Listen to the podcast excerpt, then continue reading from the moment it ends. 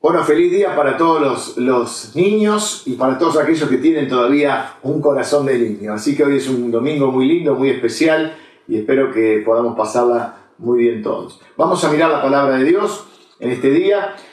Quiero eh, hablar hoy acerca eh, de cómo nuestra vida de alguna manera vamos recorriendo un camino. ¿no? En la vida vamos recorriendo un camino que por cierto tomó un nuevo rumbo cuando en ese camino nos encontramos con Jesús y Él cambió nuestro corazón y cambió nuestra vida. De hecho, la palabra arrepentimiento es la palabra griega metanoia, que nos da esa idea de un cambio de dirección. Veníamos caminando hacia un lugar, hacia un determinado rumbo, nos encontramos con Jesús y hacemos un, giro de 180 grados, es decir, vamos para, como si fuéramos para el sur, bueno, ahora para el norte o, o viceversa, es decir, vamos exactamente hacia el otro lado. Es un rumbo, un cambio de rumbo completo. Y eso es lo que hace Cristo en nuestra vida cuando nosotros nos encontramos con Él, nos arrepentimos y Él nos da ese nuevo corazón y esa nueva vida. Así que en Cristo tenemos una nueva vida en la cual encontramos propósito y significado y nosotros comenzamos a recorrer ese nuevo camino con ese nuevo rumbo, esa nueva dirección.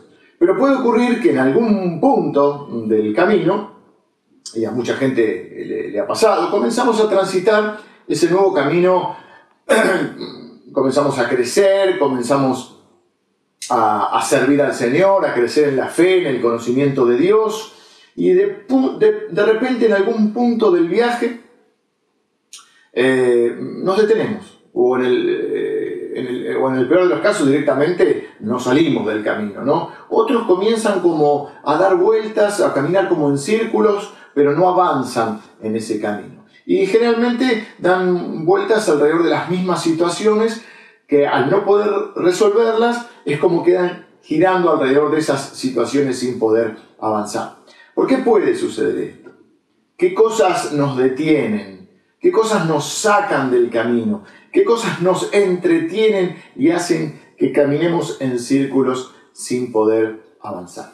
Creo que a menudo las causas eh, son recurrentes. Quiero decir que son causas similares en diferentes personas. Aunque seamos diferentes personas, puede haber causas similares. Quiero mirar la palabra de Dios en Hebreos, capítulo 12, donde eh, el escritor del libro de Hebreos, inspirado por Dios, nos dice, por lo cual, levantad las manos caídas y las rodillas paralizadas, y haced sendas derechas para vuestros pies para que lo cojo no se salga del camino, sino que sea sanado. Seguid la paz con todos y la santidad, sin la cual nadie verá al Señor.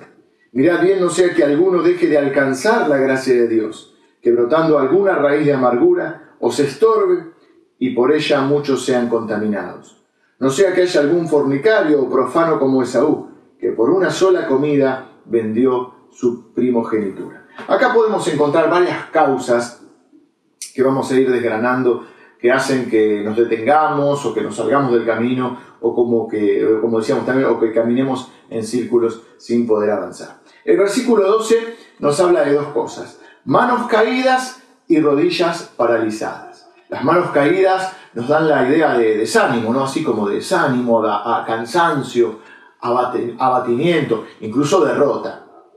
Eh, quizá has intentado por todos los medios seguir avanzando, has orado eh, frente a, la falta de resultados que vos esperabas, comenzaste a darte por vencido y te cansaste, te abatiste, te desanimaste y bajaste los brazos. Es una frase que usamos bastante, ¿no? Bajaste los brazos.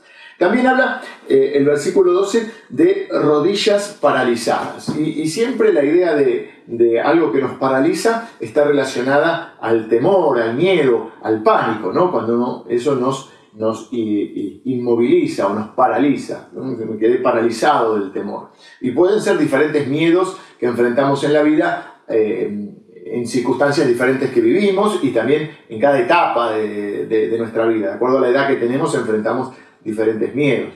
Quizá en un, momento de nuestra vida podemos tener eh, miedo al futuro, en un momento de nuestra vida podemos tener miedo a perder el trabajo, podemos tener miedo a que nos roben, cuando somos jóvenes podemos tener miedo a no cumplir nuestros sueños, miedo al ridículo, eh, miedo a, enfermarnos, eh, miedo incluso, bueno, en determinado momento de la vida a llegar a tener miedo a morir, ¿no? Así que nos habla primero del cansancio o del abatimiento y luego nos habla del miedo. Ahora, fíjense que el versículo 13 sigue hablando y dice, eh, haced, derecha, sendas, caminos, digamos, derechos, para vuestros pies, para que lo eh, cojo, o sea, lo, que está lastimado, lo herido, no se salga del camino, sino que sea sanado. Nos habla de una herida el versículo 13. Andamos por la vida a veces arrastrando una pierna, como arrastrando situaciones. ¿eh? Heridas probablemente del pasado no resueltas, eh, situaciones que no, no resolvemos y que nos han dejado heridas, recuerdos que nos atormentan, hechos que nos han producido dolor y que no hemos podido superar y así andamos por la vida rengueando eh, a riesgo de caernos, como dice aquí, o de salirnos del camino. Y dice también el versículo 15, el, el 14, perdón, seguid la paz con todos y la santidad, sin la cual nadie verá al Señor. Acá las dos palabras claves son paz y santidad. Es muy difícil, muy difícil avanzar en la vida si no tenemos paz y si no estamos eh, en santidad. Paz, ¿a qué se, refiere? Bueno, eh, hace creo algunos domingos hablamos acerca de la paz y dijimos que la paz de Dios es una paz que, que solo, sobrenatural que solo Dios puede darnos. Y que hay personas que no tienen paz, pelean por todo y con todos. Eh, por ambición, por avaricia, por orgullo, por inseguridad, por estar a su vez ellos heridos, o vaya a saber por qué, pero todo es motivo de pelea. Y, es muy, y eso hace que no tengamos paz. Y es muy difícil poder avanzar en la vida si no tenemos paz. También nos habla de santidad y algunos piensan que la santidad está eh, como sinónimo de perfección. Pero llevar una vida santa no significa perfección, porque ninguno es perfecto, ni mucho menos. Eh, aquí la palabra santidad está referida a vivir con la conciencia de Dios en nuestras vidas los reformadores hablaban de corandeo, un concepto que aprendimos y que les he enseñado alguna vez. Corandeo eh, significa como delante del rostro de Dios. Es vivir bajo la presencia de Dios, o mejor dicho, vivir en la presencia de Dios, bajo la autoridad de Dios, para la gloria de Dios. Es decir, tener una sola vida, no una doble vida, una sola, una sola vida donde en esa vida somos conscientes siempre de la presencia de Dios en nuestra vida y, vivir con ese temor reverente a Dios, que no es miedo, es respeto a Dios. Eh, vivir con la conciencia de que Dios siempre está presente en nuestras vidas. Vivir corandeo, delante del rostro de Dios. Luego el versículo 15 dice, miren bien, como diciendo, diríamos aquí en Argentina, ojo con esto, miren bien, no sea que alguno deje de alcanzar la gracia de Dios, que brotando alguna raíz de amargura os estorbe y por ella muchos sean contaminados. Este versículo, o contaminados, perdón, este versículo se centra en las raíces de amargura. ¿Qué son las raíces de amargura? Bueno, las raíces de amargura están generalmente relacionadas con la falta de perdón. Gente que nos ha hecho daño eh, y que no podemos perdonar, cosas que hemos hecho nosotros y por las cuales no nos perdonamos a nosotros mismos. Incluso puede ocurrir también que alguno de nosotros necesite perdonar a Dios. Esto parece una herejía. ¿Cómo perdonar a Dios? Bueno, quiero explicarlo. No porque Dios haya hecho malo, haya hecho algo malo, sino porque nosotros podemos haberlo hecho responsable a Dios de alguno de nuestros sufrimientos. Y todos esos hechos, ya sea algo que nos hicieron, algo que hicimos o algo que le atribuimos a Dios, sobre un hecho que nos lastimó, es como que se siembra una semilla de dolor, que si no es quitada, comienza a crecer hasta transformarse en una raíz. Y esa raíz a su vez crece y contamina todo nuestro corazón, con odio, con amargura, con resentimiento, con dolor y con toda clase de emociones negativas que nos dañan a nosotros.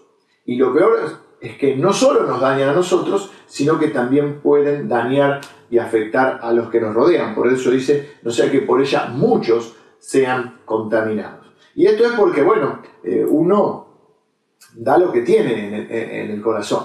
El, libro de Proverbios dice, sobre toda cosa guardada, guarda tu corazón, porque de él mana la vida. Y recuerdo una, una historia que, bueno, creo que alguna vez les he contado, no sé si es real o es ficticia, pero que cuenta que de, cuando las dos Alemanias estaban divididas por el famoso muro de Berlín, del lado de un lado de Alemania, tomaron el lado de Alemania Oriental, tomaron un, camión, y como estaban un poco resentidos con los del otro lado, lo llenaron de, basura y de, cosas, bueno, estiércol, de todas cosas que olían mal, y lo, mandaron hacia el otro lado, hacia la otra Alemania, ¿no? Hacia el otro lado del muro. Entonces dice que del otro lado del muro, los que recibieron ese camión, lo pintaron todo, lo arreglaron todo, lo limpiaron todo, lavaron todo y lo llenaron de regalos. Y lo mandaron con una notita, lo volvieron a mandar hacia el otro lado, lo devolvieron con una notita que decía, cada uno da lo que tiene. Eh, fuerte, ¿no? Pero es, es un poco un gráfico de lo que ocurre en nuestra vida. Si nosotros estamos llenos de amargura, de resentimiento, de odio, de dolor, de cosas que huelen mal en nuestra vida, como dicen los americanos, de cosas que apestan, eso es lo que vamos a transmitir porque de la abundancia del corazón, dice la Biblia también que habla la boca, y dice esto, ¿no? Dijimos, sobre toda cosa guardada, guarda tu corazón, porque de él fluyen, dice otra versión, otra traducción, los asuntos de la vida. Uno va a transmitir lo que hay en su corazón. Por eso también Dios, eh, cuando envía al profeta Ezequiel a predicarle a, su pueblo, que estaba, era un pueblo que estaba en rebeldía, le hace primero, en una visión que tiene, comer el rollo, ¿no? el rollo con la palabra de Dios, como que de alguna manera diciéndole, bueno, uno no puede dar lo que no tiene, primero tiene que ser uno transformado para poder entonces ser un mensajero de transformación. Bueno, y por último el versículo 16 dice, no sea que haya algún fornicario o profano como Esaú, que por una sola comida vendió su, primogenitura. No voy a contar toda la historia de, de, Esaú, pero más o menos es conocida que por una, un plato de lentejas, un guiso que preparó su hermano Jacob, él vendió la primogenitura. Eh, ¿A qué se refiere acá con, con vender la primogenitura cuando habla de un profano? Está referido a las diferentes situaciones y tentaciones que enfrentamos en la vida y que atentan con lo que realmente importa, que es la voluntad y los propósitos de Dios y de su reino. Profanar es despreciar lo sagrado. Lo cierto es que todas estas cosas que hemos mencionado eh, lo que hacen es que de alguna manera nos eh, hacen detener en el camino, eh, hacen que impiden que vivamos la vida plena y abundante que Dios tiene, ya sea por, como dijimos, por cansancio, agotamiento, por temor, por raíces de amargura, por no tener paz, por no tener quizá este, no, no tener vivir en la conciencia de Dios y por vender la primogenitura que decíamos que era por no eh, darle el lugar, la importancia, el primer lugar a lo sagrado en nuestra vida y dejar que otras cosas más profanas ocupen ese lugar. Y así nos encontramos estancados en esta vida, dando vueltas sobre las mismas situaciones que, no podemos resolver y no podemos superar. Esto fue lo que pasó en algún momento, quiero poner como un caso eh, a modo de ejemplo, eh, con el pueblo de Israel en, el libro de Deuteronomio, en los capítulos 1 y 2, Moisés hace un relato de una situación que vivió el pueblo eh, de Israel. Tanto el libro de Éxodo, Levítico, Números y Deuteronomio, cuatro de los cinco libros conocidos como el Pentateuco, ¿no? que son Génesis, Éxodo, Levítico, Números y Deuteronomio, atribuidos a Moisés. Eh, bueno, dentro del, del Pentateuco, estos cuatro repito, Éxodo, Levítico, Números y Deuteronomio, son libros de la Biblia referidos al recorrido eh, que el pueblo, eh, o al camino, mejor dicho, recorrido por el pueblo de Israel desde la esclavitud de Egipto hasta o hacia la tierra prometida. En este trayecto son liderados por Moisés primero, luego eh, el último, ya cuando entra a tierra prometida y tienen que conquistar, lo hacen a través de, o liderados por Josué. Eh, bueno, ellos, como decíamos, comenzaron un camino conocido como el Éxodo, salieron de Egipto, lo comenzaron con entusiasmo, eh, y al ver la mano de Dios obrando en sus vidas, milagrosamente en su favor, se llenaron de entusiasmo, vieron las plagas eh, que Dios envió a Egipto, el cruce del Mar Rojo y todos los otros milagros que fueron viendo cómo Dios sacó agua de una roca, cómo les enviaba el maná del cielo, que era la comida esa milagrosa que caía del cielo en medio del desierto cuando no había nada, tenían la nube que les daba esa sombra en pleno desierto donde el calor es abrasador, y el desierto tiene esa amplitud térmica que la noche hace mucho frío y de noche tenían una columna de fuego que les guiaba. Todos milagros impresionantes. Y, pero a pesar de todo eso llegó un momento que por era un pueblo difícil y que, y que a veces no era raro que se desanimara en varias ocasiones. Yo estoy tomando solo un ejemplo. En un momento determinado, por un conjunto de causas, se detuvieron Quizá, como vimos, fue el desánimo, quizá fue la consecuencia de haber enfrentado tantas dificultades, porque tuvieron que enfrentar muchas dificultades, quizá el temor frente a los gigantes que debían enfrentar, porque había eh, pueblos que ellos tenían que confrontar que eran gigantes, quizá por desobediencia o por comodidad, porque era más fácil eh, comer el, maná que caía del cielo y tomar el agua de la roca que tener que luchar para conquistar territorios y luego en esos territorios hacer producir esas tierras, ¿no? Eh, pero bueno, miren, aquí nos cuenta eh, un episodio Moisés en los capítulos 1 y 2. Y en el, eh, capítulo 1 nos cuenta cómo eh, el pueblo de Israel de alguna manera se comienza a, no solo a detenerse, sino también a alejarse un poco de Dios. Y miren lo que dice el capítulo 2. Ahora voy a volver un poco a, a contarles la historia. Pero bueno, ellos comenzaron con todo y en el, en el capítulo 1 nos habla de todo un relato hace Moisés y lo pueden leer después en sus casas, donde él habla como ellos un poco no hicieron caso a, Dios, tuvieron miedo, no quisieron eh, pelear las batallas que tenían que pelear.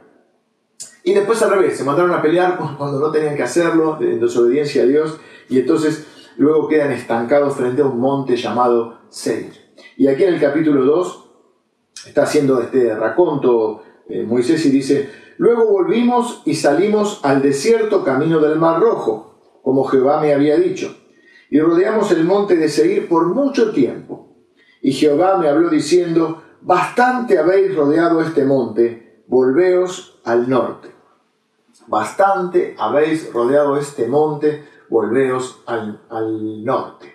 El monte al que hace referencia es el monte Seir, que aquí es mencionado eh, en el capítulo, en el versículo 1 eh, sí, el capítulo 1 dice, rodeamos el monte de seguir por mucho tiempo. En un momento determinado, en este caso por desobediencia a Dios, ellos quisieron tomar este monte por su cuenta. Fueron a librar una batalla y obviamente fracasaron y fueron derrotados porque eh, no era algo que Dios le había mandado que hicieran, diríamos, se mandaron solos.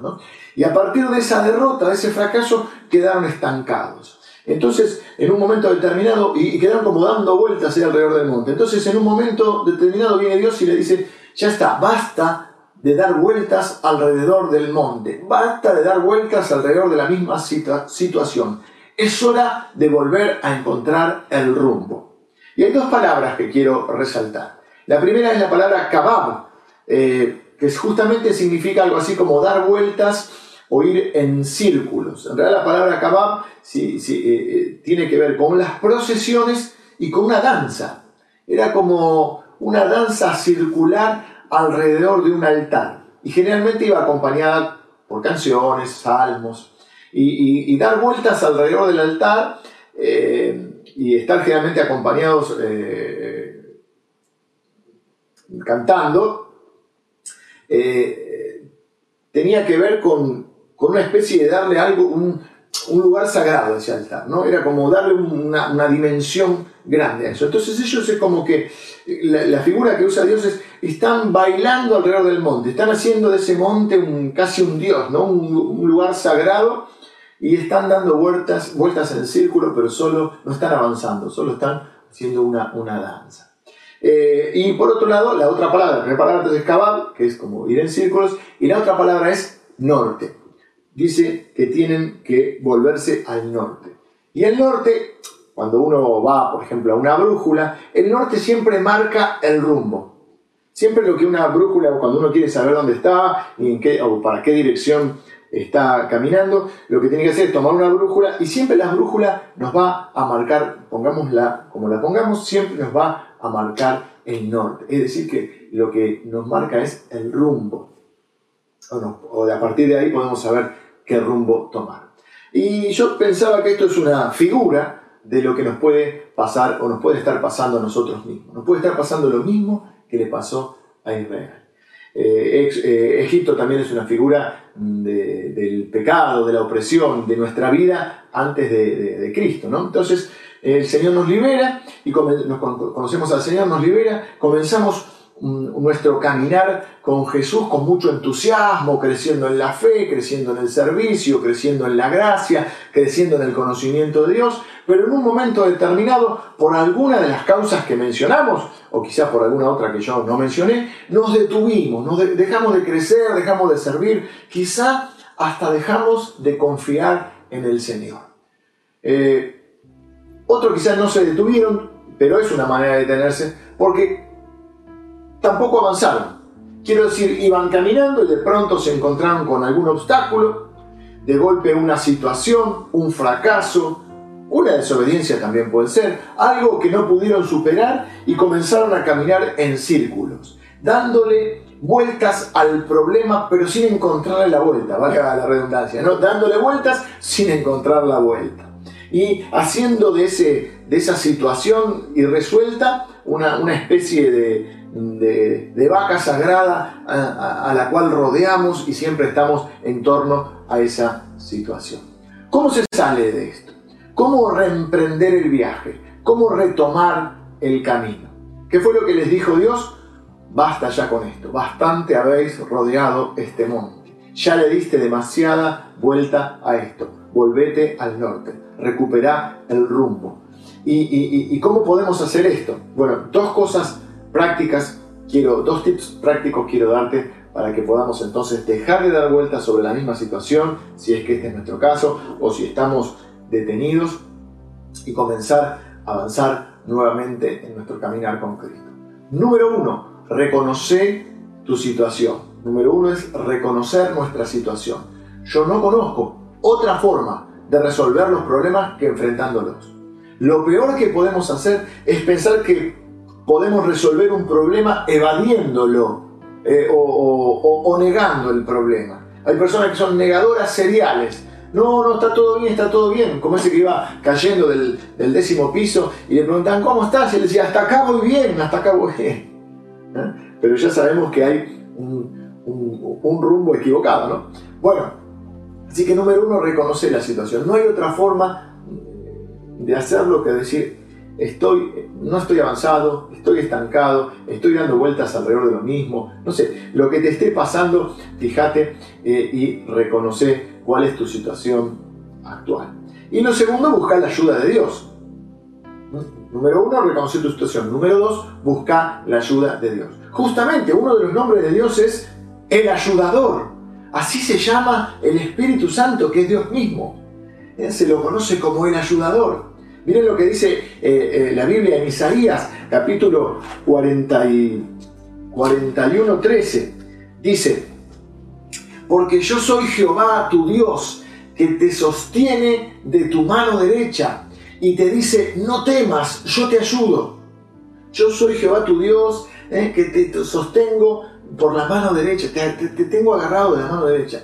Y no temas porque yo te ayudo. No sé dónde salió esa frase que dice, eh, que decían a veces, uno escuchaba en las iglesias, deje sus cargas afuera y venga a adorar al Señor, cuando nos reuníamos físicamente en las iglesias, ¿no? Eh, para mí es exactamente al revés.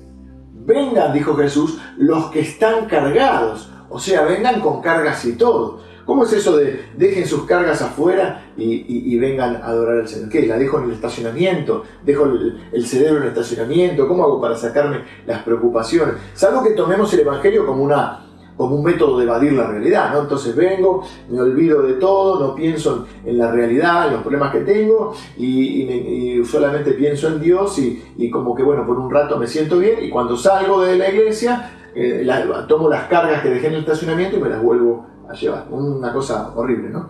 Eh, pero no es así eh, eh, para, lo que dice la palabra de Dios y no es lo que realmente es el Evangelio. El Evangelio no es un método para evadir la realidad. El Evangelio es un poder para transformar la realidad. Miren lo que dice, por ejemplo, el Salmo 55. Dice, echa sobre Jehová tu carga y él te sustentará. Y Jesús dijo entonces, vengan a mí los que están trabajados y cargados, y yo los voy a hacer descansar. Así que no es que Dios se desentiende de tus cargas, de tus situaciones, y solo quiere que lo adores y nada más. No, no, Él, él, quiere que acudas a Él. Como un padre quiere que sus hijos acudan cuando están en problemas. Justo ese día del niño, ¿no? ¿Qué, más queremos que nuestros hijos puedan contar con nosotros y ayudarnos nosotros con sus problemas? Así que habla con Dios. Decirle, Señor, estoy estancado, padres, padre, papá, estoy estancado. Me cansé, me desanimé, tuve miedo, fui desobediente, me dejé ganar por la comodidad o, por alguna otra tentación, me distraje, no pude superar la amargura o no puedo con las heridas del pasado que todavía me atormentan. No sé, lo que te esté pasando, pero habla con Dios y reconoce tu situación. Hay un versículo de la palabra de Dios hermoso que dice, vengan y dice, derramen delante de Él vuestro corazón. Derramad delante de Él vuestro corazón. Mira aquí una figura. Abrir el corazón delante de Dios, sabiendo que Dios es un Dios que nos escucha, que nos comprende, que nos ama y, que está dispuesto para ayudarnos, que dice, no tengas miedo, yo te ayudo. De hecho, cuando le contamos algo a Dios y le abrimos nuestro corazón, en realidad no le contamos algo que Dios no sepa. No es que eh, no le voy a contar esto a Dios para que no se entere que tengo este pecado. O si vas a sorprender a Dios con un pecado nuevo y, Jesús tiene que volver a morir por tus pecados. La Biblia dice que Jesús ya murió por todos tus pecados.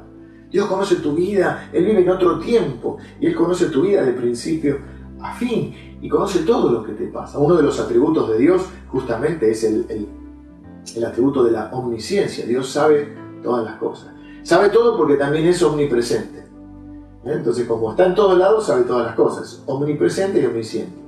Y también la Biblia nos dice que otro atributo exclusivo de Dios es que Dios es omnipotente, que todo lo puede. Así que no hay situación en la cual Dios no pueda ayudarte. Así que no le contás a Dios algo para, para que Dios se entere, para informarle de tu situación. Yo creo que en realidad al contarle a Dios lo que sucede es que empezamos a reconocer nosotros, nosotros lo que nos pasa y a reconocer que necesitamos de su ayuda. Necesitamos desesperadamente a Dios. Y entonces cuando vos reconoces tu situación, cuando le contás a Dios, mejor dicho, es como que te lo estás contando vos mismo. Estás blanqueando con vos mismo lo que, lo que te está pasando. ¿Y qué va a hacer Dios? Dios va a ayudarte. Él lo ha prometido y Él lo va a cumplir, porque Dios es fiel y verdadero. Dice la Biblia que ese es uno de los nombres que Jesús tiene escritos en, en su muslo cuando Él vuelva y hay una figura de Jesucristo volviendo a buscar a su iglesia y dice que tiene escrito en, su, en su pierna fiel y verdadero, porque Él es así, Él es fiel y es verdadero. Algunos de estos domingos tengo ganas de hablar y de, enseñar, de predicar acerca de la fidelidad de Dios. Bueno, tengo que terminar, pero frente a, si sentís que en alguna situación te detuviste, que estás rondando frente a una circunstancia que no podés superar, si te caíste en el camino, si te saliste del camino, si andás rengueando, si estás paralizado, si estás agotado y cansado.